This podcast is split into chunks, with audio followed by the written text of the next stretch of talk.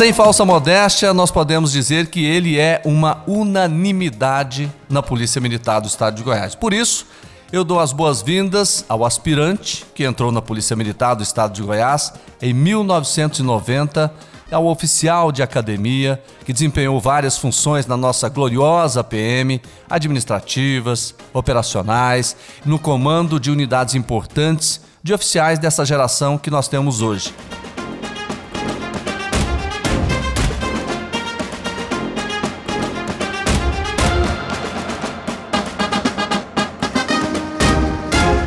Seja bem-vindo, Coronel Jesus Nunes Viana. Olá, cumprimento a todos.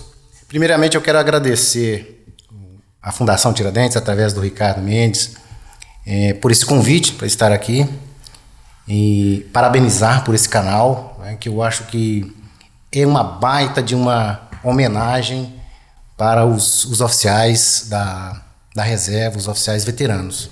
Então, estar aqui para mim é uma satisfação, um prazer e, para dizer a verdade, eu, eu, eu me sinto assim, me sinto homenageado assim plenamente. Né?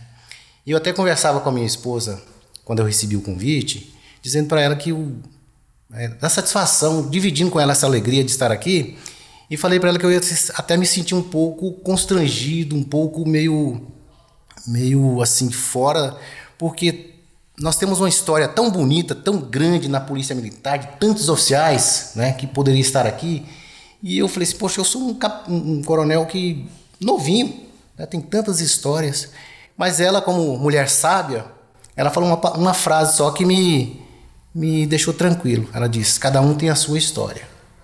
Aí então eu me tranquilizei, né? Mas então muito obrigado pela Fundação Tiradentes por estar aqui. Para mim é um prazer muito grande e vamos adiante. Coronel, vou dizer uma frase aqui, vou abrir aspas, né? Uma pessoa disse o seguinte, olha, para quem tem a dizer que a unanimidade é uma dificuldade humana, diz porque não conhece o Coronel Viana. Fecha aspas. Quem disse isso? Coronel Ricardo Mendes. O senhor podia completar essa frase, tudo bem? Tudo bem.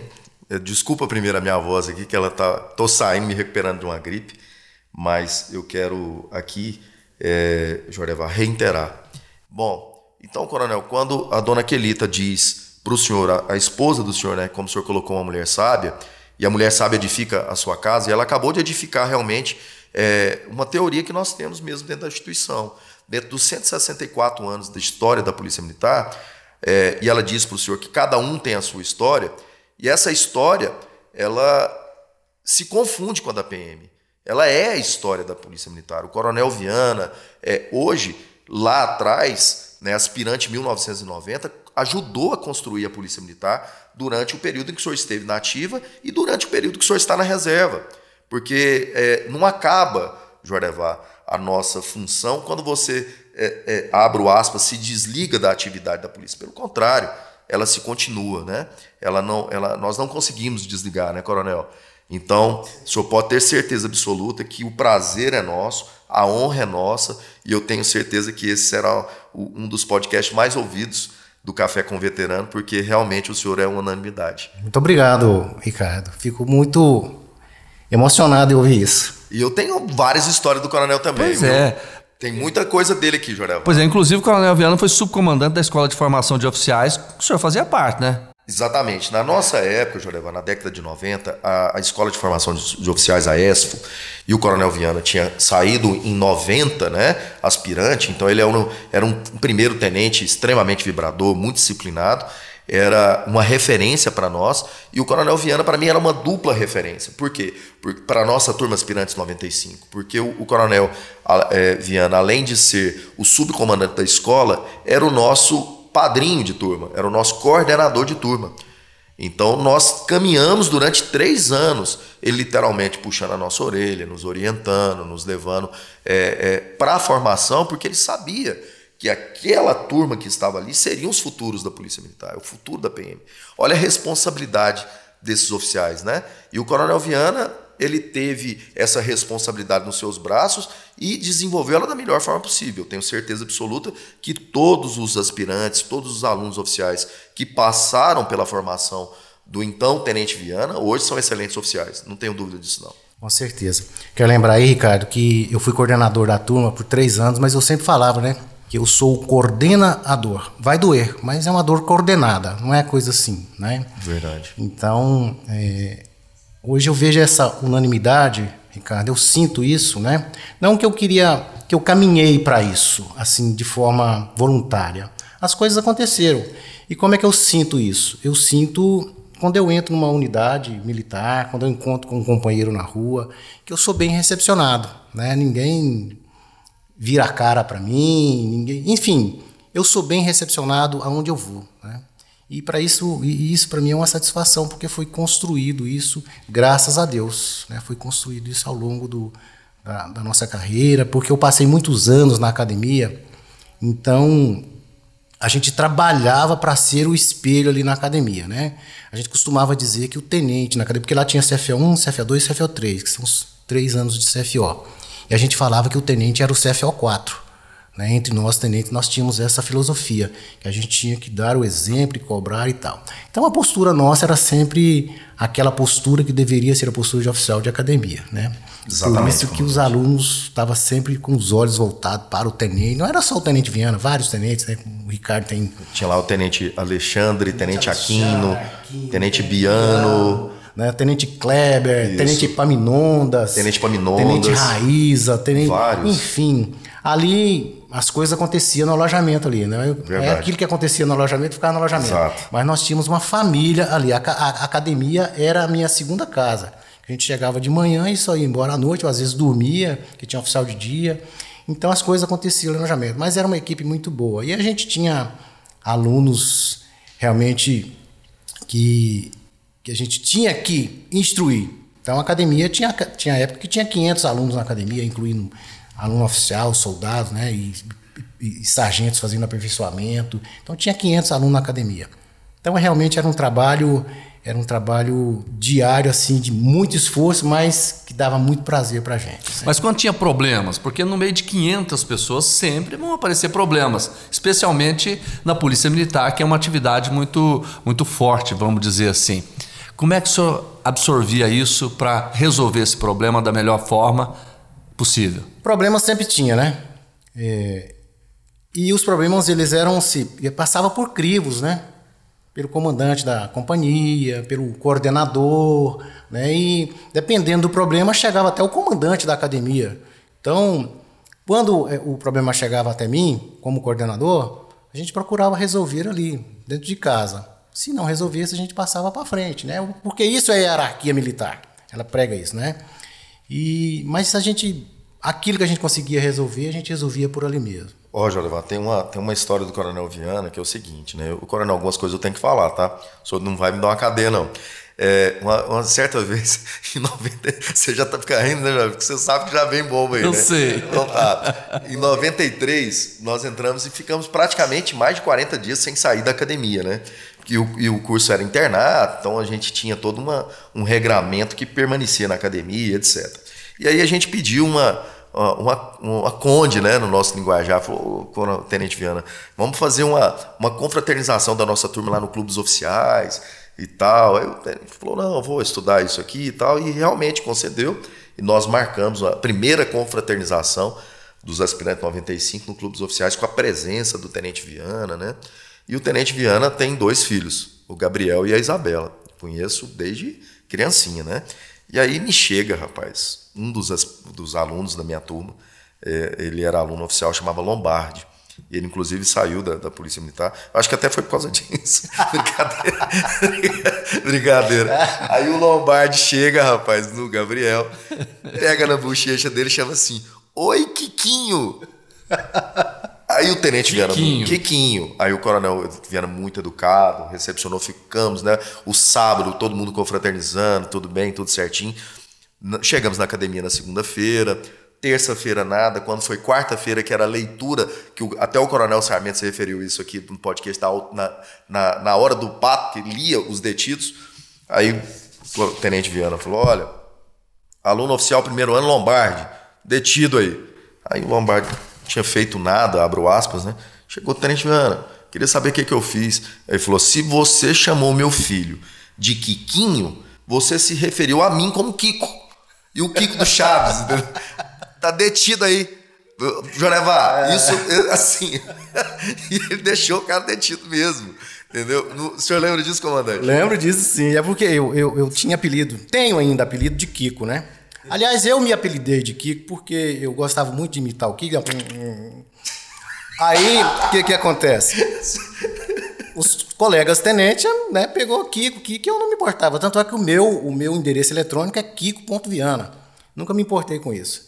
Mas, chamar por apelido, um aluno chamar o tenente pelo apelido, né, aí já não... Não, mas na verdade, eu tenho que fazer uma defesa. Ele, foi uma analogia que o senhor fez. Ele chamou claro, claro. o Gabriel, falou Kikinho. Tá, claro. Aí então, eu entendi como, ó, se tá chamando meu filho de Kikinho, tá me chamando de Kiko. Então mantenha a distância. Tá? Então. Ficou detido, já. Ficou, Ficou detido, detido, lá, né? Na detençãozinha, só dormiu. Detido, é. só dormiu. Nossa. Fazer uma faxininha, né? É. De madrugada e tal. Mas foi tranquilo. Foi, né? sagado, foi. Aí depois, se, se me chamavam de Kiko, era lá escondido, né? Não era não, depois disso, ninguém mais teve coragem de falar. Eu tô tendo coragem de falar 30 anos depois, na reserva aqui, velho. Tá doido. Nunca. É, não, mas eu não me importo, não. Pode, pode, pode me Mas o senhor fazia as imitações claro. do Kiko, assim, em que situações? É, não, no dia a dia, assim. Era. Logicamente que entre os, os, os, pares, né? Sim. Entre os pares. Subordinado, não. Subordinado, não era, eu era o Tenente Viana, lá um pouquinho mais distante. Mas entre nós, colegas lá, eu tava sempre imitando. Você lembra do personagem do Kiko Chaves, né? Lá do, do Chaves, né? Que é um... Aí o pessoal. O senhor tinha... imita outros personagens também? Ah, eu tinha costumava imitar uns desenhos animados antigos. É. O mais novo não, não conhece, né? Acho que eu vi um fantasma, só Ô, meu filho, pelo amor de Deus, rapaz. Aí é indo, sabe? E o Coronel Viana fazia isso, assim. Igualzinho, Igual, e ele fazia isso pros oficiais, e os alunos escutavam, mas não podia brincar com o Tenente Viana, você tá doido? Vou falar com o tenente. Tenente, imita aí o, o, o Kiko. O que, que é isso, aluno? Desconfia. Tô, tá detido aí. Tô, tô privilegiado aqui, né? Tá, Podendo pedir tá. isso aqui pro coronel sem problema, né? Você deu sorte. Você deu sorte, você tá privilegiado. E, e, ó, e tem um, um, umas figuras da turma do coronel que é, são amigos dele, né? Ah, o, um deles é uma, uma pessoa que a gente vai, vai rememorar aqui, comandante. E na turma do senhor tem muitos aspirantes, é, é, que a gente fala aspirante 90, comandante, mas são pessoas que marcaram a vida do senhor, né? Sim. O senhor pode citar alguns, comandante da turma do senhor? Oficiais? Helena Damas, lá da minha cidade, né? Lá de, de, de, Goiás, né? Goiás, velho. Goiás, país. cidade de Goiás. Tem Barros, Coronel Barros. Coronel Barros. Coronel Barros, nós somos amigos de infância. Né? Antes de entrar na polícia. É, ele citou algumas coisas aqui, eu tenho que falar aqui pro senhor, que ele me falou algumas coisas. Wesley, que, meu Coronel compadre, Wesley. né? Padrinho do Gabriel. E enfim, eu sempre mantive assim, uma, uma relação muito boa com toda a minha turma. Eu não tenho assim. Sempre tem aquelas rusgas né, de turma, que negócio. Eu nunca tive rusgas com ninguém. Então, e, acho... e antes do senhor entrar na Polícia Militar, o senhor fazia o quê, comandante? Eu, eu trabalhei no Bradesco. Eu servi o Exército, né, servi na Cavalaria em Brasília, depois vim, servi o Exército e vim pro. Trabalhei, entrei no Bradesco. E lá trabalhei três anos no Bradesco e depois de lá foi polícia. Aliás, lá no Bradesco é que eu conheci a minha esposa, né?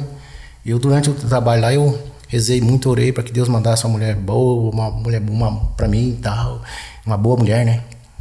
E ele me mandou a minha esposa. Aí eu sempre brinco com ela que eu falo que ela não orou o suficiente. Então, ela arca com as consequências, né? O senhor orou muito e ela não. Ela não. Então, não, eu discordo. O senhor é um aí, excelente. Enfim, eu trabalhei no Bradesco durante três anos. Depois é que eu fui para fiz o concurso na, do CFO, né, em 1987. Mas como é que surgiu essa ideia? De entrar na polícia? Olha, essa ideia, na verdade, é o seguinte: quando eu era. Desde, desde a minha idade, 10, 11 anos, já nasceu aquela vontade, aquele desejo, aquele olhar para o militarismo. Né? Era menino. Como que nasceu isso? Nós recebemos lá em Goiás uma, uma certa ocasião, eu não lembro se foi aniversário da cidade, o que, que é. Nós recebemos a visita de uma unidade militar do Exército, na, os Dragões da Independência. Eu acho que era aniversário da cidade. Eu tinha 10, 11 anos. E eu encantei com aquela farda, sabe? Uma farda bonita. Segundo as línguas aí, diz que é, um, é uma diz que é a segunda farda mais bonita do mundo, só perde para os guardas da rainha lá. Uma farda branca com botões dourados, platina, luva, bota tendo espora, uma lança assim, tava fazendo sentinela no palácio da Conde dos Arcos, Casa da Cora, Cruz do Anhanguera. Então eu passava e ficava olhando aquilo ali. Aí dali nasceu aquela, aquele desejo, né? Eu falar, quando eu fizer 18 anos eu vou servir o exército e tal. E para onde que eu fui parar? Servi nos Dragões da Dependência. Né? Foi uma coincidência. Lá- Isso em 86, mais ou menos, comandante, ou, ou antes? Não. Bem antes, né? Bem antes. Lá foi em 77, 76, por aí. Aí eu servi o exército com 18, né? Coincidentemente, eu fui parar lá na, nos Na cavalaria. da Independência. Né? Aí vesti Isso. aquela farda que eu tanto vislumbrei. Participei de, de várias atividades de cavalaria, de né, daquela uma carga de cavalaria. Quem é cavalariano sabe o que é uma carga de cavalaria, né? Então, enfim, participei do desfile de 7 de setembro, aquele negócio todo. E realizei aquele, aquele meu desejo inicial. Mas o que eu pensava assim, ó, eu quero ir pro exército, eu quero seguir carreira, eu quero não sei o que e tal. Mas quando a gente chega lá, a gente vê que não é bem aquilo que a gente imaginava. Né? Seguir carreira não é assim, você tem... E eu pensei bem, falei, não, vou voltar, né? Mas depois eu, eu vou, vou pra polícia. Né? Que aí eu posso seguir carreira. Voltei, completei o meu, o meu segundo grau, né, que exigia na época. Aí no primeiro concurso que teve, eu estudava na Escola Técnica Federal. Faltava seis meses para eu formar ali na Escola Técnica Federal. Aí abandonei tudo, né? Quis mais fazer, não vou ser, não vou usar esse curso aqui para nada mesmo, eu quero ser PM. E graças a Deus logramos êxito e então iniciamos a nossa carreira, né? E de sucesso em sucesso nós chegamos à grande conquista. E a gente tem um áudio aqui, viu, Jornal? Tem? Tem? um áudio aqui que fala de um, de um aspirante Ah. da turma do Coronel Viana, que hoje coronel da reserva também, o Coronel Barros, que fala algumas coisas sobre isso aí.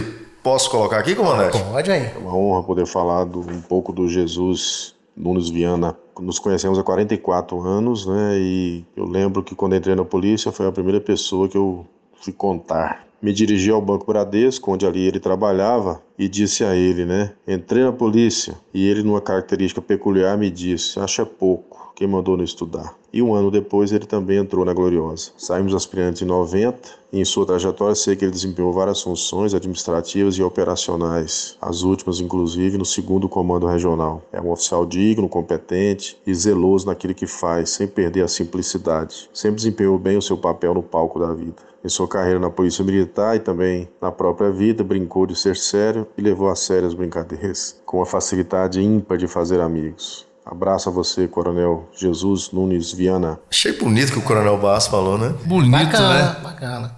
Como eu disse, o Barros, nós somos, nós fomos é, amigos mesmo, de infância praticamente, né? Antes dele entrar na polícia, antes de ele entrar, ele morava lá no setor Serrinha, e eu morava aqui no centro, a gente ia pra lá jogar bola no terrão lá, né? Menino. Estudamos junto no liceu, depois, enfim, fizemos uma, uma carreira juntos, né? E muito bom. E meu vizinho hoje, né? E tá lá passando por uma situação de saúde, mas a gente praticamente todos os dias eu estou lá na casa dele. Ontem mesmo eu fui lá. O dia que ele não tá, eu entro, tomo a cerveja dele, a cerveja dele lá fora, tomo cerveja, mando foto para ele sentado lá na piscina dele, né? Já fiz isso. O senhor já fez isso, comandante? Cervejeiro falou, Cerveja por favor, fora. Compra outra marca, essa aqui não é muito agradável. Lá, lá, senta na beirada da piscina, tomo, mando foto para ele. É, e o Coronel Barros entregou justamente isso do Coronel Viana, né? Essa personalidade dele de pegar as coisas sérias, é, é, tornar aquilo de uma maneira mais leve, de levar isso na brincadeira, e mas sem deixar a característica dele, né? De, de que é uma pessoa cuidadora, de uma pessoa que, é, que tem a, a- a disciplina, né? O Coronel, a- nas entrelinhas aqui, o, Ba- o Coronel Barros colocou muito bem isso, que o senhor consegue é, transformar essa dureza, essa dificuldade que nós temos na, na- de- na Polícia Militar em uma forma mais leve de vida, né? Eu acredito que o senhor fez isso muito bem, viu, Coronel? Nas, nas brincadeiras, nessas formas como o senhor tem de imitar as pessoas aí. Eu sei que o senhor imita alguns oficiais aí também. Eu sei, eu sei. Coronel Sarmento. Isso é coisa do coronel É, Sarmento, o Coronel eu sei. Sarmento. Ele imita o Coronel Sarmento. É, conversa, rapaz. Só falta ele dizer aquela frase célebre, né? Do Coronel Sarmento. Do Coronel Sarmento. É. Eu tava lá na época, né? O senhor tava? Tava lá na época. Não participei, nem comida azeitona, nem do isso, não bebi. Mas eu tava lá na época, né? Como aluno. Então eu conheço essa O história. senhor lembra o que, que ele disse na época? Lembro, lembro sim. É. Ele, ele... Quem do uísque não bebeu, da azeitona comeu. Tá detido lá. Exatamente isso aí. Conversa. Conversa. É, eu fui subcomandante do Coronel Sarmento, né, no CFO. Mas eu lembro de uma história com o Coronel Sarmento ainda quando eu era aluno. Eu era aluno terceiro ano. Eu ia. Tava lá na, ele estava conversando. Ele era subcomandante na época da escola. E o comandante, eu acho que era o Coronel Margelo. É, Coronel Margelo, Geraldo Margelo. E eu estava esperando ele na porta, porque eu pedi uma, uma, uma permissão para uma, alguma coisa lá, uma dispensa, alguma coisa assim. E eu ouvi lá o coronel Margela, que era o comandante, falar para o coronel Sarmento: Ó, manda, um- dá, paga a missão aí para um aluno aí, é, descobrir aí, trazer para mim aquela mensagem a Garcia. Né? Mensagem a Garcia. Aí eu. O coronel Sarmento já assistiu, né? E virou e eu tentei correr, né? Porque ia sobrar para mim, mas não deu tempo. Aí ele me falou: aluno! Aí pronto. Ó, descobre para mim aí, traz para mim a mensagem a Garcia aí. Aí eu eu tinha trabalhado no banco, lá no banco a gente recebeu um livretozinho, bonitinho, tinha algumas mensagens, eu lembrei que lá tinha essa mensagem. Nessa época não tinha internet, não tinha essas coisas, era difícil, né? Você tinha que fazer pesquisa, era em biblioteca e tal. Aí eu, era uma quarta-feira isso, era o dia de dispensa à tarde. Aí eu corri lá no banco, né, ainda tinha amigos lá e tal, pedi emprestado o livretozinho, tirei uma cópia e no outro dia eu, eu levei a, a mensagem, uma, uma fotocópia lá, do- a mensagem a Garcia. Então me livrei dessa aí, né? Então eu lembro dessa história com o Coronel Sarmento. E o Coronel Sarmento, quando ele pagava uma missão, nossa senhora, né? não tinha outra coisa, não. Tinha que cumprir Tinha que realmente. cumprir. Tinha que cumprir e não tinha conversa em relação a isso. E, e cada cadete ali tinha uma missão né, na academia. Isso é, era muito claro, né? Então, olha, você tinha um, um vitrô para você limpar, a sua cama você tem que limpar, o, o alojamento dos cadetes, quem limpava eram os próprios cadetes, os banheiros, e tudo isso era fiscalizado pelos comandantes, né? Na escola. Tinha, os alunos fiscalizavam e levavam para os comandantes. E, e eles davam exemplo disso, né? O- a sala dos oficiais, é, o, o- o- o alojamento dos tenentes são muito, muito organizados. Então isso aí acaba que fica, né, Jorevá, na formação. É importante mais para nós. Tenha dúvida não. E eu dei tanta sorte nesse dia porque eu, eu nunca tinha ouvido falar dessa mensagem a Garcia. Né? Eu, se, se eu não me lembrasse dessa história lá do banco, do livretozinho lá, eu não saberia nem, nem como procurar, pesquisar, nem né, como comandante? pesquisar. Agora, Jodevá, o, o, o Coronel Viana colocou uma situação aqui que é, é- olha para você ter uma ideia, né? E isso nós estávamos em 90, né, comandante? Na década de final de 80, início de 90, É, né? é. É, nós não tínhamos nenhum tipo, uma fonte de pesquisa a não ser realmente livros, bibliotecas, ou seja, a formação era muito mais difícil. Muito Hoje você mais. pergunta alguma coisa aqui, você tem na sua mão, na palma da sua mão, né? Isso aqui realmente retrata o que a Polícia Militar passou, né? Durante esses 164 anos que foi reportado aqui pelo Coronel Joneval, nas histórias que ele colocou, Coronel Alves, o próprio Coronel Sarmento, o próprio Major Félix, né? O, o Sargento Félix, e hoje está aqui sendo também é, é construída essa história com um pedaço, um tijolo aqui pelo Coronel Viana, né? Ou seja, 164 anos de história da nossa Polícia Militar, construído com muita dificuldade, muita dificuldade. Então nunca nós é, podemos, as gerações mais novas, menosprezar o que as gerações mais antigas fizeram, né, comandante? Com certeza. Os nossos veteranos. Você falando isso aí, me fez lembrar aqui também uma, uma história que eu acho até interessante a gente falar sobre isso aqui. Ainda lá na cidade de Goiás, quando eu tinha, quando eu falei uns 10, 11 anos, eu, eu sou de família bastante pobre, né? Humilde não, pobre mesmo, né?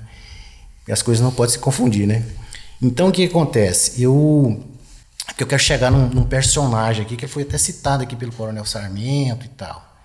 O que que acontece? Eu, eu trabalhava lá na cidade de Goiás, de- aquilo que menino de cidade interior faz. Eu engraxava, vendia picolé, né? vendia biscoito. Era o que saía para ganhar dinheiro, para ajudar em casa, porque eu perdi meu pai muito cedo, né? Então, aqui para ajudar em casa, eu estava lá. E eu lembro de uma histó- da- dessa história da minha vida, que é o seguinte, uma, uma vizinha minha, ela trabalhava de empregada doméstica numa casa lá. E ela me falou assim, ela falou assim, olha na casa do, onde eu trabalho lá, assim, tem uma outra casa lá que precisa de um menino lá para ajudar, a fazer compra, para ir no mercado, para ir não sei o que e tal. Aí eu cresci o olho, né? Falei, opa, mais uma oportunidade de ganhar dinheiro. Eu falei, vou lá. No outro dia eu fui. E era uma casa, acho que você conhece a cidade de Goiás ali. Conheço. De frente à, à casa da Cora tem uma casa grande, bem de frente, uma casa grande de janela para janela para o rio. Na beira do rio. Isso. Janela para o rio era ali aquela casa. Aí eu fui lá, né? Esse menino tímido e tal. Fiquei olhando de longe, tinha um senhor grandão lá, um pai, dois metros de altura, varrendo a casa lá assim, com, com a mão só assim, né? Aquele serviço preguiçoso. Aí eu cheguei, aí por fim ele me viu lá, eu chamei ele, fui lá, o que, que o senhor quer? Eu, não, é porque me falaram que tem, tá precisando de um menino aqui. Falei, não, entra aí, como é que você chama? Aí eu já fui falando, tá, me levou lá, apresentou pra senhora dele. Aí, foi quem falou? Eu falei, não, foi a fulana. Tá. Enfim, já apresentei meu currículo para ele, né? Sou trabalhador, quero trabalhar. Aí ele perguntou para mim, era a casa assim, a casa lá ainda é hoje de tábua, uma tábua corrida, bonita, sabe? Ele perguntou assim para mim, você sabe encerar o chão? Eu falei, sei. Cara, eu nunca tinha visto uma, uma, uma lata de cera na vida. Eu falei, sei. Ele falou, você sabe lavar banheiro? Eu falei, sei. Cara, eu tinha entrado na casinha da escola, era, entendeu? Não sabia nem onde. Sabia o que era banheiro, né? De venda de picolé só sabia tudo, era Tudo. empreendedor. Era empreendedor. A startup do senhor de, de, de, limpe, de, de cera tava começando ali agora. Sabe, dá conta de lavar as louças? Sei. Tudo que ela perguntava eu sabia, entendeu? Cara, eu nunca tinha visto nada, mas eu queria ganhar o dinheiro, né? Ah, não, então você pode vir amanhã. Aí eu fui. Aí, enfim, era. Aquele negócio de fazer compra só não era, não. Era. era é, cilada, Tinha que fazer Bino. tudo. Cilada, Bino. Corre, Bino, quer Corre, saber? Bino, que é cilada. Mas enfim, ganhando dinheiro, né? Pra mim não interessava. E era muito importante pra mim aquele dinheiro naquela época, né? O senhor perdeu o pai do senhor com quantos anos, comandante? Tinha, eu tinha 10 anos. 10 anos. Aí minha mãe com 17. Mas entra a história aqui agora, que eu vou contar pra vocês aqui. Nessa casa lá, eu trabalhei muito tempo fazendo aquele serviço. Às vezes eu brincava mais, porque os netos dele daqui pra, pra lá, a gente me envolvia com brincadeira, brincava mais do que trabalhava. Mas enfim, né? O importante é que no final do mês caiu, o dinheiro tava na conta, né? O QSJ, né? É. Ele, ele recebia uma visita lá de um, de um primo dele daqui, que já era um senhor também. Era o primo, o primo dele, que era um senhor, a filha, que ele era viúva, a filha, e de vez em quando um filho também. Os dois filhos eram solteirões. Né? E ele recebia a visita dele lá de vez em quando, morava aqui em Goiânia, ia num Fusquinha vermelho. Igual o do senhor. Não, é ele. Coronel apaixonado em Fusca, viu, Jamar? Sério? Assim como eu, né? Coronel apaixonado em Fusca. Eu já tive Tem um. coleção de, de, de, de mini- miniaturas de, de, de carros, várias. Você quer presentear o Coronel Viana? Dá Pensa uma, num uma, Fusca. uma, Já uma cresceu bastante, de viu, aquela Já, coleção, comandante, já. coisa boa. Aí eu, rece- a gente eu recebia a visita dele lá de vez em quando, e ele é um senhor que conversava comigo, um menino e tal, ele, né, de vez em quando ele, pra justificar ele me dar algum dinheiro, ele pedia pra eu engraxar o sapato, né, eu engraxava o sapato, ele me dava um dinheirinho, um dinheirinho até bom pra mim, naquela época falei, pô, né, ganhava 10 reais pra engraxar o sapato, ganhava, ganhava um real na época. E lavar o carro, de vez em quando eu jogava, lavava o carro, esse fusquinha vermelho, né, Aí um dia a filha dele me perguntou assim, e eu estudava, né? Eu nunca deixei de estudar. Trabalhava até uma hora, tal. A escola era ali perto, eu ia para a escola. Nunca deixei de estudar porque minha mãe não não permitia, né, que eu parasse de estudar. Se eu falasse em alguma coisa, ela era taca na certa. Mas aí o que acontece? Esse senhor, então, a filha dele um dia me perguntou: "Você não quer morar com a gente lá em Goiânia, não?" Aí eu falei: "Não, minha mãe não deixa não." Mas aquilo cresceu em mim, aquela vontade, pô, morar em Goiânia, né? estudar em Goiânia, fazer não sei o quê, pra mim era motivo, falei, eu vou crescer na vida, né? Não, minha mãe não deixa. Aí depois tá, se se perguntar de novo, sua mãe, e se eu conversar com ela? Aí eu falei, bom, sendo assim, né, talvez. Aí cheguei lá, trabalhei minha mãe antes, né, e tal, e não sei o que. Aí eles foram lá, conversaram com minha mãe, perguntaram se não deixava eu vir morar com eles aqui, porque a, a, a senhora, a filha dele, trabalhava, ele ficava sozinho em casa, era uma companhia, eu ia estudar, né. E, de fato, aconteceu isso, né, tudo eu devo, acho que, é, a, a minha vida hoje que eu tenho, a essa, essa situação Essa família. essa família. Mas quem que era esse senhor? Você conhece. Quem é, comandante? Coronel Lindolfo Emiliano dos Passos. Nossa. Eu não sabia dessa história, comandante. E isso aí acabou que, assim, foi o divisor de águas da vida do senhor, então. Foi, né? Foi. E, e o senhor veio pra cá com quantos anos, né? Eu vim pra cá com 12 anos. 12 anos. A gente fica pensando isso, né? Trazendo hoje para nossa realidade. Como é que uma criança, né? De 12 anos, ela sai de casa para trabalhar, né, Jornal? Porque o senhor saiu para trabalhar. Não encaixou, porque É, o coronel tinha vontade cuida, da né? questão do militar, né? Sim, aí o que que acontece? É, eu vim morar, era o Coronel Lindolfo, a filha, que eu, eu, eu falo, apresentava ela até porque ela faleceu ano passado, eu apresentava como minha mãe, Sim. né? Minha segunda mãe, que foi Claro, para mim claro. realmente. É, O Coronel Lindolfo morreu, eu estava no primeiro ano do CFO. E o filho dele também era mais reservado, tal, mas também A espada do senhor é a dele, comandante? Não, vou te contar a história da espada. Não é a dele. Para nós, os Mas ela ainda é um símbolo, viu, Jornevá? A espada. Aquela espada ainda existe, sabe? só que não tá Porque eu, comigo. eu, tô, me- eu tô rememorando aqui, comandante, porque eu lembro que a espada do senhor é uma espada mais antiga. Diferente. Exatamente. Eu ainda tenho ela ainda, vou te contar a história dessa espada. Aí o que, que acontece? Eu vim morar com, né, com essa família, né, 13 anos, 12, 13 anos, fui civil exército, voltei, mas o coronel Lindolfo, ele nunca me disse assim, ó, entra na polícia. Ele contava as histórias da polícia.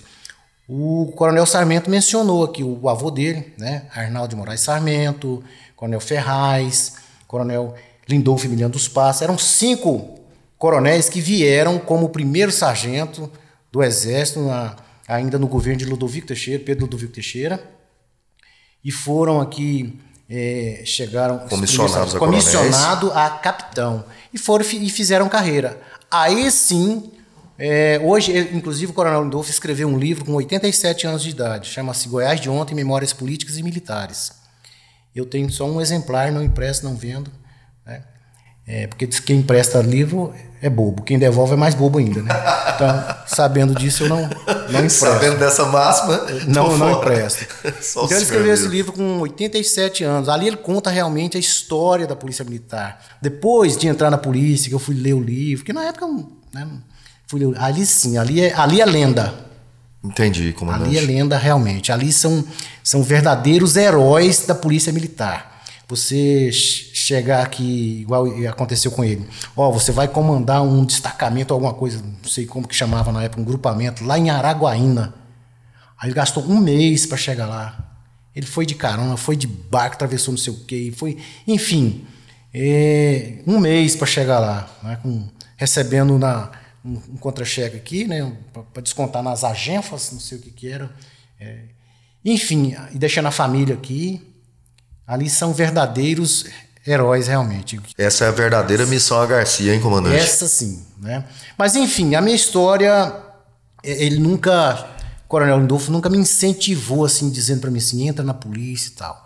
Era coronel, contava as histórias da polícia, eu ouvia, né, quando eh, ele tem um sobrinho que hoje é, é o Fernando Cupertino, foi secretário de saúde e tal Da cidade de Goiás. da cidade de Goiás. Foi um dos incentivadores dele a escrever, porque ele contava essas histórias e o Fernando, então, por que não escreve um livro?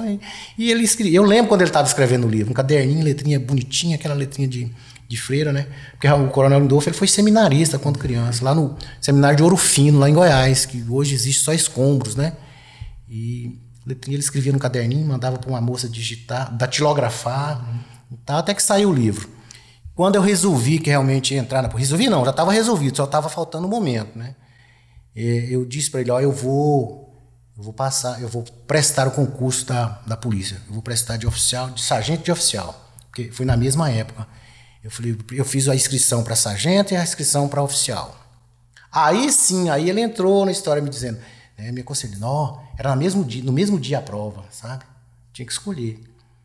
Ele- aí ele me aconselhou, falou, não, faz a de oficial, você tem capacidade, você não sei o quê e tal, me incentivou, né? E aquilo o senhor, né? Aquilo é pegou como verdade e pronto. Pronto. Verdade absoluta. É. E foi então um incentivo que ele me deu, né, de para que eu fizesse o, curso de- o concurso de oficial. E infelizmente ele veio a falecer, eu estava no primeiro ano, já passando para o segundo, ele não pôde. Mas me viu fardado, ficou muito feliz, bom, satisfeito, né? Comandante, e me conta aqui, agora eu fiquei curioso, viu, Jornal? Como eu falei pra você que tem um Fusca, e o Fusca tá... eu ia perguntar isso agora. Então eu vou deixar, vou- deixa você, o senhor é o âncora. Porque eu, tô- porque eu também tive um Fusca. É, não, eu, te- eu, um Fusca eu- azul. depois se eu contar a história do Fusca pra vocês, vocês vão rir da história do meu Fusca, mas eu, eu, eu tenho que envolver inclusive a Érica, minha esposa, sobre essa questão do Fusca. Mas vou deixar o senhor contar primeiro, comandante. Como que tá a história? Tá, me é, conta a história Fusca, do Fusca, como eu comandante. disse, aquele carrinho que ele me pagava para lavar ele lá em Goiás, jogar aguinha assim. Fusca era- vermelho. É um Fusca vermelho. Eu tenho foto daqui, eu vou te mostrar, tá? Era, o Fusca era da, da Ele é um filha dele. Fusca vermelho grenar, mais escuro. Mais escuro. Bonito demais o Fusca do coronel. É, meu Fusca é bonito mesmo. É, é- é co- é- Não, eu- é verdade. E eu restaurei ele, né? Enfim, o Fusca era da filha dele. E eu aprendi a dirigir nesse Fusca. Tirei carteira com 18 anos. Foi no, na época não precisava autoescola e tal. Ela pagou um, um cidadão aí para me ensinar a dirigir, né? E ele, a gente saía doido na cidade, ia pros, pros lugares lá. E, enfim, ele aprendi a dirigir. No Fusca, fui lá no Detran tirar a carteira no Fusca, com 18 anos. E, enfim, o Fusca era dela, né? Depois eu casei, o Fusca ficou com ela. Mas um dia ela me ligou e falou assim: Você quer comprar o Fusca? Eu falei: Mas por quê? Eu tenho. Eu falei: Não, não tem dinheiro agora não. Ela falou assim: Não, leva, depois você me paga. Me vendeu o Fusca por um valor irrisório. Eu acho que ela queria me dar o Fusca, mas para não ficar de graça assim, né? Para não ficar tão fácil, né? Fácil, ela me cobrou uma taxazinha assim. E comprei o Fusca e tô com ele até hoje, né? Ele me acompanha, já tem 24 anos. Ele é da idade da minha filha. E mandei restaurar e tal, tá comigo até hoje. Não vendo, não empresto e tá lá comigo. Debaixo da capa, né? Na garagem, debaixo de uma capa. Aí toda semana eu tiro a capa, dou uma volta nele para ele não. Né? E volta para a capa debaixo da garagem. Debaixo da garagem. Tem o carro da minha esposa, né? Ela tem um Corolla que fica na, na árvore, de- na sombra lá fora. o Fusca fica na garagem. Fica lá na garagem. Tá É, certo. isso é amor, né? Conante, e o senhor sempre foi um cara muito família, né? Sempre. Sempre, o senhor é um cara que, assim, eu sempre acompanhei isso, né? É, O senhor é um exemplo realmente, sempre, é, onde o senhor vai, a família do senhor tá, né? a esposa, o Dona Gabriel. Onça, É, não, não, aquele realmente, ela... Mas é, mas é normal, faz jus, né, Conante? Que a gente fala, Joreva, que a esposa dos oficiais ou dos policiais é um posto ou uma graduação acima. Então, se o cara é soldado, a mulher é cabo. Fala, mas por quê? Pô, é porque manda no soldado, é cabo. Então a esposa do coronel é general. Então lá em casa eu tenho uma general, o coronel tem uma, né, coronel? Sim, é, Então, general, é aquela história do manda quem pode, obedece quem é marido. Obedece quem é marido. É, então. E, e nós temos um áudio aqui também, né? Tem de quem manda no De, coronel. quem, de quem manda. É? Eu De tenho. quem é general, então, no povo. eu tenho, posto. eu tenho sim, comandante. Eu- Vamos lá. O Jesus, conhecido para todo mundo como Viana, mas eu ainda conheci quando era Jesus Viana, ainda não era policial. Nós casamos em 1990, começamos a namorar em 86. Ele é uma pessoa admirável, pessoa íntegra, responsável, sempre foi bom pai, bom marido, uma pessoa que se preocupa com a família acima de tudo. Cativa todo mundo por onde ele passa. Onde a gente vai, ele faz amigos. Os meus amigos são os amigos dele, porque ele tem uma facilidade muito grande de se relacionar com as pessoas. E é o que todo mundo vê aí. Piadista, sempre fazendo graça para todo mundo. Maior orgulho que eu tenho dele. Tá vendo, comandante? Manda, mas tem orgulho, né, Jonevar? Comandante, aproveita esse espaço aqui, chefe, para falar, mandar um recado aí para quem sempre esteve do lado do senhor aí durante esse período que o senhor esteve na Gloriosa e antes dela, né? Eu vi que o senhor encheu o olho d'água aí, né, Jonevar? Aqui a gente tem isso, né, Jonevar? Tem. Esse é o melhor de tudo, Não né? é? Eu, eu vejo o seguinte: tudo aquilo que você escreve, a história da sua vida, que não tem dificuldades, que não é molhado o papel pelas suas lágrimas, não vale a pena. Não vale a pena. Você sabe o que que é mais bonito? Você que está ouvindo a gente, é quando você está conversando com uma pessoa que nós estamos fazendo aqui com o Coronel Viana, que eu sempre brinco, né? Tem Jesus no nome, né? Que isso é muito importante. Se emociona quando a esposa fala. E ela falou aqui 30 segundos. Exatamente. Isso é muito bonito, Coronel. Eu, quando eu digo pro senhor que o senhor é unanimidade, o senhor não quer acreditar, né? O senhor é unanimidade para nós, comandante. É, a Quelita, Quelita, viu? Quelita, não, não é Não uma nunca mais. Quelita, como ela disse, nós nos conhecemos na no Bradesco, né? Eu, O senhor tinha cabelo na época, eu tinha cabelo na época, era bonitinho. né? fazia graça. Com certeza, comandante. Só fazia umas gracinhas para ela. Eu acho que foi o que encantou ela, sabe? Foi, chefe. Foi o, acho que não foi meus olhos azuis, não. Nem o Fusca. Nem o Fusca, ela não conhecia o Fusca, mas apesar de que não, ela hoje também é dona do Fusca, né? Então, mas enfim, nós nos conhecemos no Bradesco, né? Eu, eu falo pra ela que eu lembro quando nós estudamos no liceu, eu lembro dela no liceu, só que ela não lembrava de mim. né? E quando ela chegou no, no Bradesco, eu já estava lá. E sabe aqueles meninos que que oferece bolo e vai no pedaço maior? Pois é, aí eu falei pra ela, ela- eu falei assim, pra ela assim, eu vou namorar com você. Ela falou o quê? Eu falei assim, "E se você achar ruim, você vai casar. Desse jeito. É brincadeira. Não, a Quelita, eu, eu tinha um, um olho grande, a mais bonita, eu falei, eu quero a mais bonita. E realmente nós começamos a namorar no, lá no, no Bradesco, né? E Saímos, depois fui para a polícia. Enfim, construímos nossa vida junto, nossa família, né? Dois filhos maravilhosos, ela uma esposa maravilhosa. Não vou dizer que é brava, porque se, é, é, falar que esposa brava é, é de linguagem, né? Então, redundância. É redundância, entendeu? Ainda mais de oficial, né, Tia? Não é de polícia. Não, mas a, realmente a querida, ela me, ela me acompanhou desde o Bradesco, me acompanhou a minha entrada minha na polícia, sempre esteve junto comigo, né? Trabalhando fora e ela ficou um tempo sem trabalhar e a gente, mas enfim, é a companheira que eu que eu pedi para Deus. Né? E estamos juntos aí há, há 32 anos. E eu falo para ela, ó, eu sou igual galão que carregou querosene, não sai o cheiro nunca mais. Você acabou, agora você juntou comigo até o fim. Exatamente. Realmente é uma companheira. E, e ah. o coronel falou aqui uma, umas questões, né? Eu, eu tenho é, uma memória muito recente em relação à, à, família do Coronel Viana, né? Era no Fusca, realmente, chegando na academia, ou às vezes na quarta-feira à tarde, a dona que ele ia buscar o senhor com os meninos, né? Eu lembro isso nitidamente e eu tenho aqui alguns depoimentos aqui que eu acho que é importante a gente também colocar no ar. O que, que você acha, Levar? Rapaz, esses depoimentos é que estão é, fazendo, dando tom dessa, dessa conversa. Né? Impressionante como eles movimentam, né? Olha, Emocionam. Eu, quem, eu vou quem, falar. Quem é que vem aí? Eu vou falar. Ah. Eu, vou, eu vou colocar assim. Eu poderia falar Gabriel, mas não vou falar. Não vou falar Quiquinho. Tem um hoje, hoje pode. Quiquinho. É porque hoje pode. Hoje né? pode. Hoje né? pode. Somos coronéis da reserva. Não é possível que eu vou tomar uma detenção. Na hora do rancho, pô, depois do né?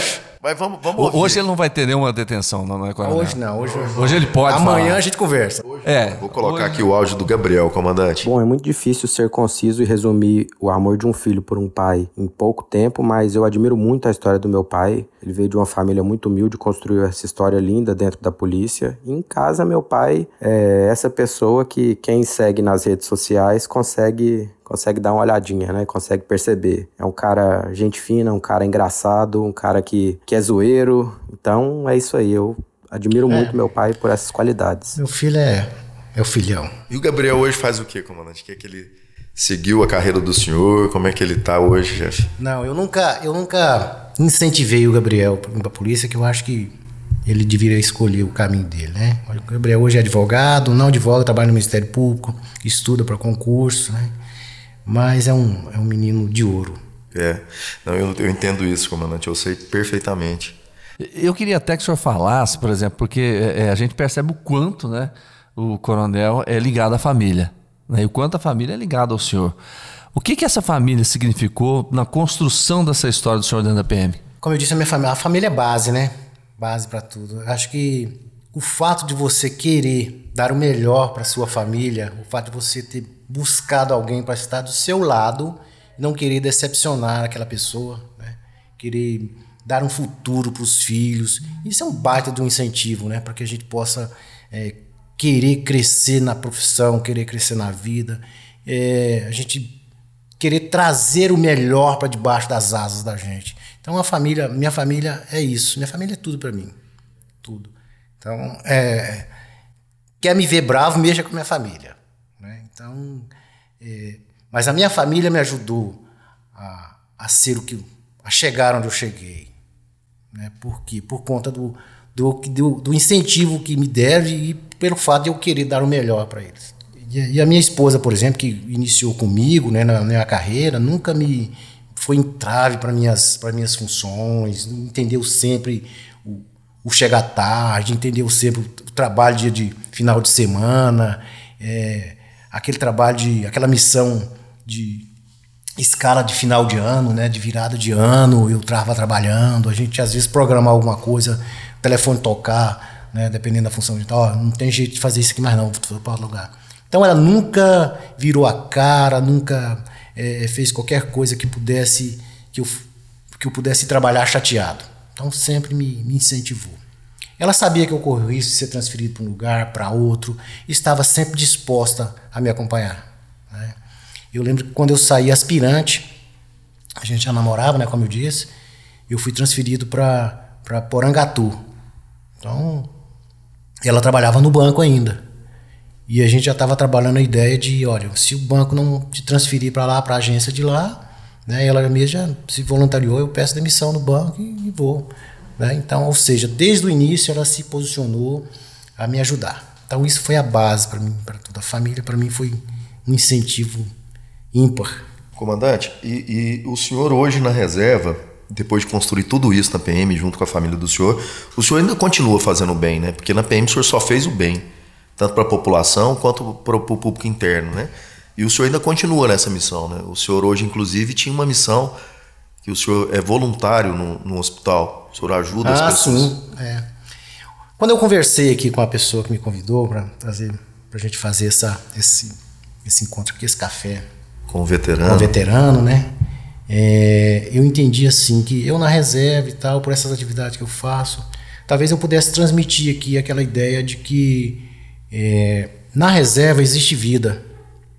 Né? Aqui existe vida do lado de cá. A gente pode é, fazer tudo que a gente fazia lá e mais um pouco. Né? Então hoje, hoje eu faço aquilo que eu não poderia fazer por conta de estar nativa, né? E, e tenho mais tempo, é, tenho saúde, enfim, vai falar em saúde, né? eu tenho tempo de ir no médico agora. Né? A gente, quando a gente estava nativa, era a gente ali direto trabalhando, não tinha tempo de ir no médico, de dentista, aquele negócio todo. Então hoje eu vou no médico, eu faço todos aqueles exames que ele pede, eu vou lá, eu fico, a senha é, a senha, eu pego a senha a senha 10, chamaram agora, agora que chamou a 1, eu pego a senha, eu tô nem aí, né? Às vezes eu passo a senha pra frente, passo pro outro, fazer. Essa foi boa. É. Tô nem, eu tenho tempo, né? Tenho tempo pra fazer isso. É, eu cuido da minha saúde, eu, eu, eu pedalo, pedalo de manhã, pedalo no final de semana, às vezes faço um pedal maior no final de semana, eu vou pra academia. Enfim, existe vida aqui, né? E como o Ricardo falou, eu ainda tenho tempo de fazer aquilo. Ah, outro dia, agora, um ano atrás, eu fiz um salto de paraquedas, coisa que eu queria fazer, não, não Olha tinha aí, tempo. Comandante. O senhor podia mandar essas fotos no grupo dos coronéis é. veteranos, hein? Vamos incentivar os coronéis veteranos lá. Fiz um salto de paraquedas, até meu filho queria fazer na hora, mas ele não fez a, a, agenda antes, não saltou comigo. Mas a minha filha, depois eu quero até falar da minha filha também, ela está na, na África do Sul, né, fazendo, um, fazendo uns trabalhos missionários lá. Diz que vai saltar comigo é agora. Mesmo, como é, vai saltar comigo. A Isabela. Isabela. Mas enfim, a gente consegue fazer as coisas aqui fora. Como você disse, Ricardo, eu, eu, eu tinha uma atividade hoje realmente. Eu, eu, sou voluntário no Hospital do Câncer, no Hospital Araújo Jorge. Eu faço um trabalho lá de coisa simples, mas só o fato de estar lá. O que, que o senhor faz lá? Lá a atividade minha lá é porque eu cheguei lá como, é, como voluntário, fui lá no serviço de voluntário, falei, ó, eu quero ser voluntário aqui, pô, eu quero fazer qualquer quero coisa. Quero ajudar. Quero ajudar de qualquer forma aqui, um trabalho aqui, né? Porque lá é semanal, né? Eu quero um trabalho aqui. E lá tem uma fila para você, não é assim chegar e, e fazer, né? Aí tá, ela fez uma entrevista comigo e tal, falou, não, você pode vir amanhã. Acho que gostou dos meus olhos azuis, né? De novo, né? De novo. É, o, senhor, eu... o senhor, como sempre, Deus colocando assim, ó, vai lá, meu filho. Vai lá. Tá, então o que, que lá tem várias, várias frentes de serviço, né? Mas lá eu faço o que que é? Eu, eu sirvo bolacha e chá para os pacientes, para os acompanhantes, né? É uma manhã a gente vai lá, serve o chá e tal. E, e além do. E coincidentemente eu encontrei lá duas figuras, né? Que são coronéis da polícia também. O coronel Geraldo de Castro, que é voluntário lá também, que é meu amigo. Que eu costumo, Uma turma antes do senhor, 89, turma né? Antes, né? Mas que eu costumo chamar de Geraldo. tá vendo? Ele sempre tirou a casquinha, né? É, ele é bonitinho, né? É, coronel, não brinca com a gente, não. É brincadeira. É, carinhoso, viu? Um abraço pro coronel Geraldo. E ele já tá há mais tempo, né? E chegou comigo também o coronel Mota, Júlio César Mota Fernandes. César Mota. Sim. É. Grande personalidade do Grande. Já vou deixar o convite pro senhor, viu, coronel Mota? E esse tem história também. Tem muita história. Coronel Mota, nós fizemos uma parceria muito boa lá, né? Que a gente serve. Além de levar o alimento, a gente leva também alimento pro corpo, a gente Coronel, leva alimento para então o senhor, o senhor tá me falando aqui é, que um, vamos colocar assim, né? Um coronel hoje, olha o tanto que isso é importante, né? Que a gente rememora aqui e o senhor está fazendo justamente jus ao nome do senhor. O senhor está servindo as pessoas, o senhor não está sendo servido. O senhor está fazendo exatamente o que Jesus Cristo fez quando ele esteve aqui na que pisou aqui, servindo as pessoas. Hoje o senhor serve chá e bolacha para as pessoas que estão ali naquele hospital. É, e aquilo me dá uma satisfação muito grande, sabe? É uma é um assim, um prazer estar tá lá. Tanto é que na sexta-feira eu fui lá. E ficou para hoje minha ida. Mas a hora que a gente, quando a gente sai para atividade, a gente faz uma oração, faz um reza ali. Eu não consegui fazer oração de tão emocionado que eu estava, de estar tá ali. E a gente leva não só um alimento para o corpo, mas leva um, um alento para a alma. Né? Um, a gente faz um, uma pessoa sorrir, mesmo estando naquela situação. A gente faz uma brincadeirinha, logicamente, que com, com devido respeito, né? dependendo da cara da pessoa. A gente não Sim, vai sair brincando, né? claro. a gente sabe a dor que a pessoa está passando ali. Verdade. Né? Mas a gente consegue arrancar um sorriso, arrancar um, uma brincadeirinha, um negocinho. E a gente sai dali assim plenamente realizado. Ali eu acho que tem uma palavra que resume tudo ali, chama-se esperança. Esperança, é, exatamente. A esperança. Né? É. E eu vou falar um negócio para você. Fala, coronel. É, tem uma máxima que diz que o fruto não cai longe da árvore, né? Não. Sempre perto. Sempre perto. Representando aquilo que vem, né? Aquilo que herda, aquilo que está no DNA. E eu tenho um, um áudio aqui de uma, de uma pessoa que eu conheci criança, nenenzinha, a Isabela, que hoje está numa missão na África, fazendo exatamente o que o pai dela faz aqui. E ela mandou um recado pro senhor, comandante. Eu me emociono também. Vamos lá. Bem, falar do meu pai hoje não tem como, é falar de saudade, saudade de uma presença física, dos abraços, das risadas juntos e principalmente das conversas sobre os assuntos mais aleatórios do mundo. Ah, graças à internet eu ainda tenho possibilidade de fazer isso. Às vezes eu fico aqui doida para ligar para ele, para contar uma história, para contar uma coisa que aconteceu e para ouvir os comentários que ele vai fazer de volta. Eu lembro que eu sempre fui uma criança, uma filha muito apaixonada por ele, é, por aquele pai que encantava todas as crianças da rua fazendo pipa gigante, porque jogava, porque fazia graça. E eu acho que essa visão não mudou muito, ela só tem ganhado mais conteúdo. Hoje, para mim, ele continua sendo um companheiro de brincadeira, mas também de conversa, de perrengue, de correria, enfim. Pai, saudade da sua presença, de você pertinho de mim e espero te ver e te abraçar logo. Você foi fundo, hein, cara? tá judiando o senhor tá hoje, né? judiando, né? né? É, realmente, isso aí representa aquilo que nós falamos sobre família né? A Isabela está lá na, na África, fazendo esse trabalho missionário dela, aquilo que ela gosta, que escolheu. Né? De lá da África do Sul, parece, vai para parece não, vai para Malásia, para a parte prática do curso. Mas enfim, nesse momento é saudade, né? Só saudade da Isabela, mas a gente sabe que ela está feliz, está fazendo aquilo que gosta e certamente vai dar continuidade a esse trabalho bonito de missionário, né? Eu quero escolher. E Joreva, e, e assim, eu quero deixar essa conclusão com você. Olha o quanto a PM ela representa para a sociedade. Às vezes a gente não consegue entender. Fala assim, mas por que, que o Coronel Ricardo Mendes está colocando isso? Por que, que o Jordevá está comentando isso é, em relação a, a, a, a Isabela e tal? Mas veja bem, se não fosse a instituição, Polícia Militar, dentro dos 164 anos dela, se não fosse a oportunidade que o, o aquele menino, o Jesus Viana, teve lá em Goiás Velho de vir para Goiânia, estudar, entrar na academia e hoje ser um coronel, ter trabalhado na instituição, ter construído a PM, ajudado a construir, nós não teríamos a oportunidade de oferecer para o mundo uma pessoa como a Isabela. Olha a profundidade disso, comandante. Então a PM, para mim, ela tem um, um, um, exemplo, ela tem uma, uma, uma capilaridade mundial. Mundial. E por isso que eu respeito todos os nossos veteranos, as pessoas que construíram, as pessoas que estão aqui hoje, as pessoas que vão vir, porque tudo que sai da PM, eu reitero, o fruto não cai longe da árvore. Não cai longe da árvore. Então, as pessoas que passaram por aqui, que têm por aqui, que têm os seus dependentes, que estão fora, que estão, não estão na PM propriamente dita, mas representam a nossa instituição também, Jornavá. E mais uma vez, né? É o exemplo de Jesus Cristo. Nós não estamos aqui para ser servidos, estamos aqui para servir. Coronel, os dois, na verdade, né? Primeiro, a, a, a, o meu respeito à criação desse quadro, né? Café com veterano. Agora é impressionante como eu estou aprendendo. Aprendendo a vida. A cada pessoa que passa aqui, que a gente conversa, ela traz um exemplo um exemplo de, de força, de vontade, de união, de família, de como atuar em determinadas situações difíceis, de como a família faz a gente crescer. Né? Eu vou sair daqui sempre com uma lição. Né? eu vou colocar isso na minha vida todos os dias, né? Com o que eu aprendo, né? Com o choro que o senhor teve aqui. Levar, eu quero dizer, Ricardo Mendes, você falando da polícia militar, né? Quanto que a, a polícia é importante, quanto que ela é importante, quanto ela é importante para o mundo, quanto que é importante para cada um. Para mim, eu digo para você que é o seguinte, que eu falei aqui da, daquela minha vontade de ser militar, de ser policial militar. Eu te digo que eu poderia ter sido qualquer outro profissional.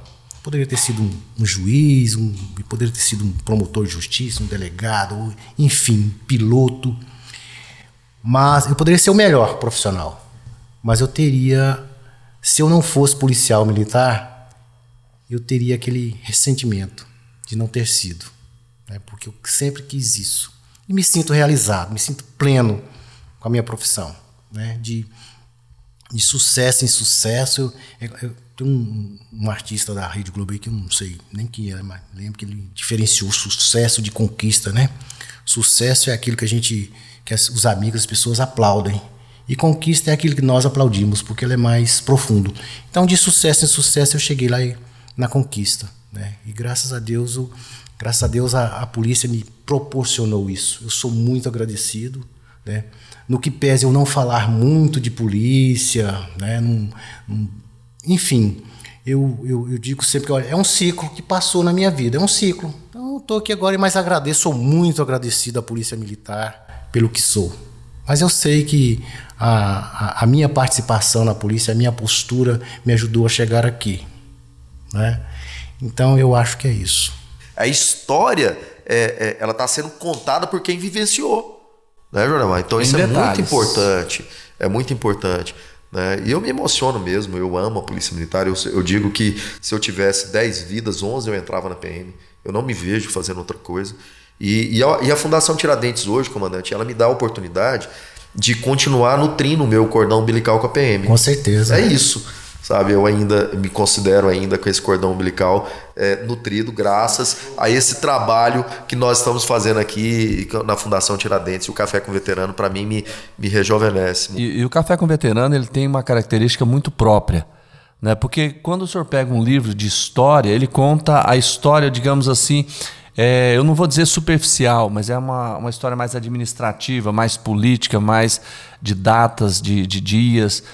Nós estamos contando a história exatamente pegando todos esses aspectos, mas pegando o fato, por exemplo, quando o senhor tinha 10, 11 anos de idade, que é o, o bastidor de como a pessoa chegou, o bastidor de como ele exerceu a função, de como ele saiu de uma situação difícil com bom humor, né? ou mesmo com situações às vezes até mais dura, porém com sentimento né, que a gente já ouviu muitos aqui.